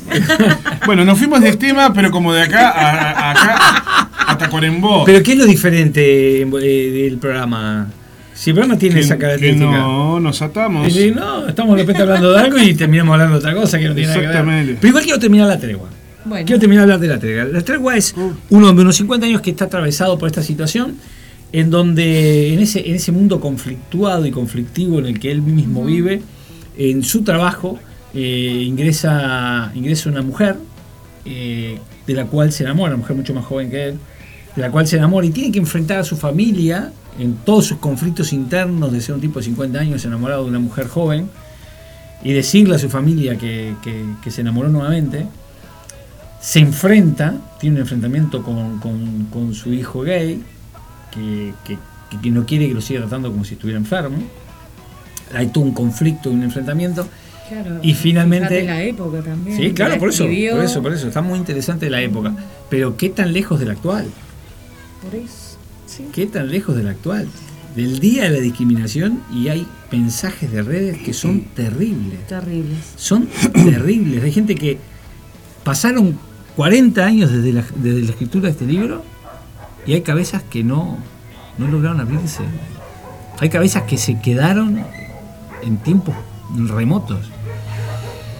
Y bueno, este, la tregua entonces la dejo ahí picando porque tiene un final, no quiero decirlo porque spoileo demasiado. Este, es, es, tiene sí su, su parte nostálgica. ¿Puedes pero- decirme algún cuento de. Benedetti que yo no haya leído y te voy a decir, ay, termina melancólico o mal? Pero es hermoso, es muy lindo toda la riqueza, Porque son todo- todas cosas toda la riqueza que tiene. para reflexionar. Y lo que, y lo, y lo que él más, lo que a mí más me gusta de las cosas de Benedetti son precisamente la, el, el cómo juega con, cómo maneja la dualidad, el conflicto interno. Y este, así que gracias por el fuego. Y La Tregua, recomendadas, En YouTube. eh, están en YouTube, se pueden ver perfectamente. Si me dan a elegir, gracias por el fuego. Sí. No se pierdan Gracias por el fuego porque es un película. Aparte actual. Las dos son buenas, ¿eh? Sí. Son dos peliculones, pero Gracias por el Fuego es un Muy bien peliculón muy bien actuada, eh, con cierta dinámica, desde el año 1974. La, tregua tiene una dinámica un poco más, más lenta, pero Gracias por el Fuego tiene una, es mucho más, más. Y nos vamos como que... No, falta todavía para irnos. Pero bueno, no nos queríamos dejar ir. Eh, Rocco me hace señas, porque acaba de ingresar Rocco, y no te voy a hacer pasar, porque yo precisamente lo que estaba eh, dando el pie es a decir, señores, tenemos a Rocco y su ciudad animal ya prontos para ya prontos para aparecer en 8 minutos. Ciudad Animal al aire. Rocco, ¿cómo andás? Bien, ¿cómo andas, Antonio? Bien. ¿Tú cómo andás? Muy bien, muy Bien. bien. No pude escuchar mucho porque ahora venía en camino y tal. Venías con la, Complicado. la Superbike. Mira, me dio, me, me dio- sí, venía como, como Kevin Bacon en el, aquella de, de 1987, que nunca me acuerdo el nombre, pero está además, se repartía, lo contrata una empresa de, de reparto como a mí ahora en este momento. Y, y él era un despelote con la bicicleta, ¿no? Era, era la época que estaba de moda hacer este... eh, todo Nacido para ganar, kit. ¿no era? No. No, esas de. Esas de. Creo que es- esas con. Esas con otro actor también de los 80, no. Esta creo que. es- Si no se llama. el- el- iba a decir El Ángel de la Bicicleta, pero esa es una canción de Leo Gieco. Pero es algo parecido. Ay, vamos a Este- esa, esa, El ángel de la bicicleta, me encanta esa canción. Una historia basada Es una historia real. Sí, sí, sí. De un muchacho que trabajaba en un centro de, De jóvenes. La, la bicicleta creo que se llama. Quicksilver. O. La que acá la encontré. De 1986. O, Ah, Quicksilver. o la traducción en español. No muy- importa. Muy, es, muy, es, muy, es muy rara porque. No importa, es rarísimo, no tiene nada. Sí, Tiene varias traducciones, La pista rápida del éxito o El placer de ganar. El placer de ganar. Sí, sí. Quicksilver. Este. Ta, lo contratan como mensajero, pero él, él era un, un ciclista de esos que se, se mandan tremendas piruetas y cosas en el aire. Hacía la gran. Willy. Hacía la gran Willy. y todo, sí, sí. está de moda todo Sí, me acuerdo, sí, ahora me acordé de la película. Este. Y ta. Y tenía, tenía esos cruceros que cruzaba los. Cruzaba lo, lo- cruza el puente de Michigan, uno así de la nada, el puente de Brooklyn también. Se manda por entre las bolsas de basura. Este, esa, esa película me encantó de, de- de Willy. Es una de las de los 80 así que me, Banda sonora de la película. eh, compuesta por Tony Banks, eh, no tiene música así, canciones Relevantes. relevantes. Creo que tiene una canción de Robert Palmer, que hoy hace fecha de su muerte. Capaz que pasa un temita de Robert Palmer. Eh, ahí la tenés, mirá. Ah, ah, eh. bailando arriba la ¿Y bicicleta. es él? Ese es Kevin Bacon. Bueno, no sé si es él, ¿no? Será un doble. Debe ser un doble. Sí, sí. como- Los actores no somos capaces de hacer estas cosas. No, hay actores que hacen sus Sí, propias. sí. Y me dio justito el tiempo para salir, para salir y venir. Porque esperé hasta que parara y paró. ¿Tenés armado algo para hoy? Sí, sí, como siempre. un querido, un querido músico de la, de la, de la Vuelta que, que- que hace bastante que estaba para venir al programa, eh, Javier de Nacimiento, más conocido como Santo, eh, con un puñado de canciones, un puñado de, de anécdotas. Este, vamos a estar compartiendo hasta las 18 con él. Alguna noticia, alguna. mm, Le tuve que pagar a mi columnista virtual, Nancy, que me- no- yo no tengo plata, lo, lo digo al aire con los oyentes. Eh, arreglamos por una, por una pequeña suma módica y hoy se actualizó unas noticias, así que hace un pequeño resumen de lo que fue la previa o la, la, el antesala de los premios Graffiti. Eh, una pequeña reseña de Nevermind, que el pasado jueves, el disco de Nirvana, que hizo 29 años, anticipándonos a lo que va a ser los 30 años del disco el año que viene. Y podés encontrar unos demos, algunas cosas raras ahí. Este, así que va, va a salir una, una versión. Otro disco que también cumple cumpleaños. Bueno, la cosa que tuve que arreglar con ella. Este, y, por suerte llegamos a un buen punto. Así que grabó algo y me lo mandó y ya. Este, Qué nivel, pero está, pero bueno. Eh, bueno, las cosas Alguna buenas. cosita más. Las cosas buenas este, tienen su valor a veces y este, vale la pena. Tenés, en cierta medida tenés que alguien que, que- que te ayuda, que colabora con Sí, tu sí, trabajo. sí. Así que. Tenemos a Valentina también. Tenemos a Nicolás de, de Argentina que, que- que cumplió años. Le vamos a mandar un saludo hoy. Cumplió años el, el pasado miércoles, pero por ahora no estás pudiendo salir con la columna. Pero eh, es, Argentina en este momento está este, prendido de una teta. Sí. Argentina, no, Argentina está en un momento gravísimo. Paralelismo absurdo que tenía que hacer el otro. No, no, que- no. que pasan cosas que No, pero es terrible, es terrible, Es terrible. Y terrible. aparte de eso, eh, el, el peso argentino acá no, no vale nada. No, este el, otro, el no otro día me vale maté de la nada. risa, el otro día me maté la risa porque un, un, un estandapero muy conocido, Diego Viñolo, Sí. que es uno de los mejores estandaperos de Muy Uruguay, bueno, ¿eh? es de los mejores, está entre los tres mejores.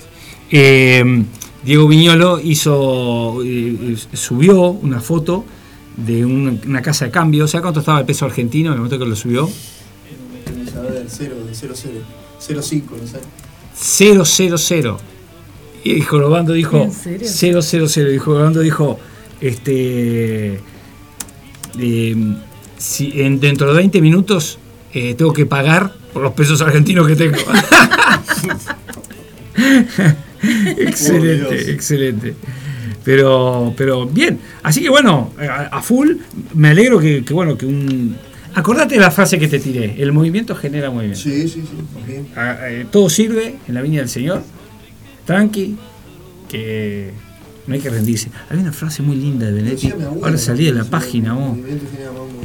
Yo tengo un poema para, para el final de Benedetti que, que es muy. Yo ya leí el sábado pasado. Es muy, este, ¿cómo se dice? Eh, me parece que está. Para ya, mí- ya estoy cumplido. Para mí con es, Mario, es ya muy fuerte y si después que ustedes digan lo que tenga que decir, yo me quiero Despedir leer con ese- eso. me quiero lindo. despedir con eso si ustedes me permiten, si ustedes me permiten.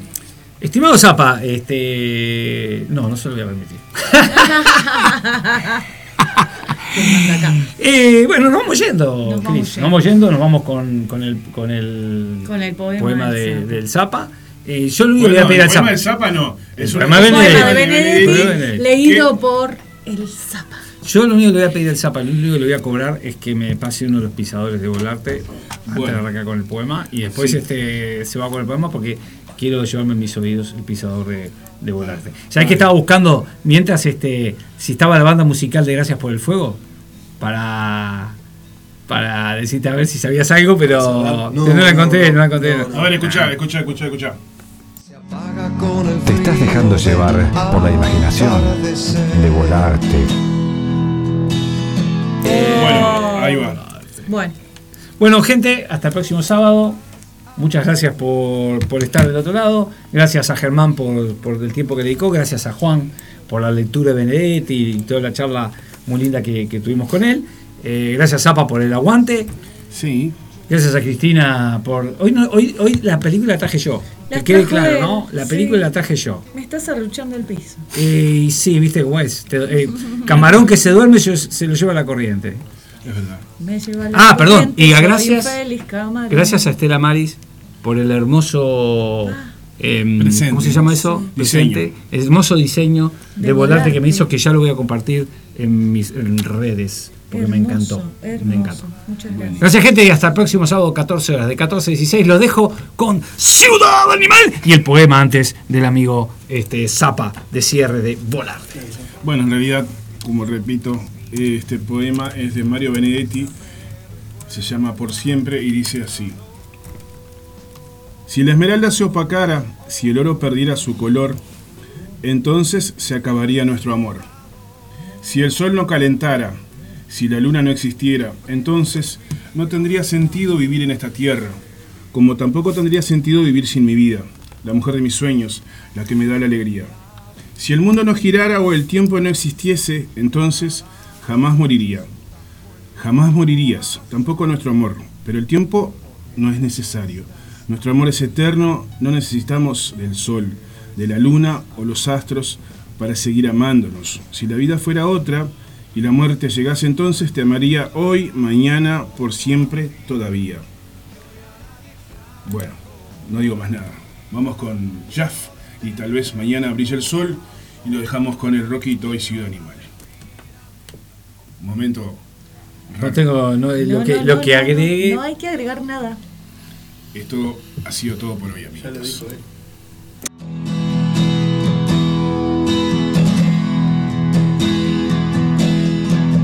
Las ramas han perdido fuerza ya y van quedando pocas hojas por caer.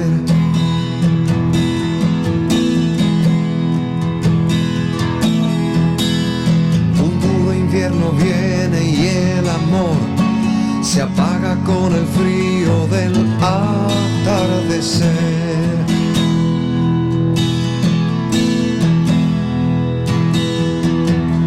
Dos copas hay y un lugar vacío frente a mí. Ya es un hecho mi soledad, debo esforzarme para comprender que hoy no estás más junto a mí, no estás más junto a mí.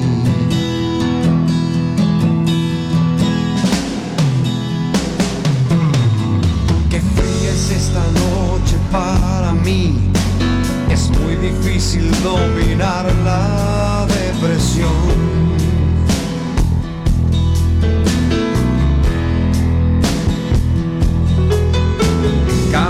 Por el parque y son las mil. Y la llovizna me recuerda tu calor.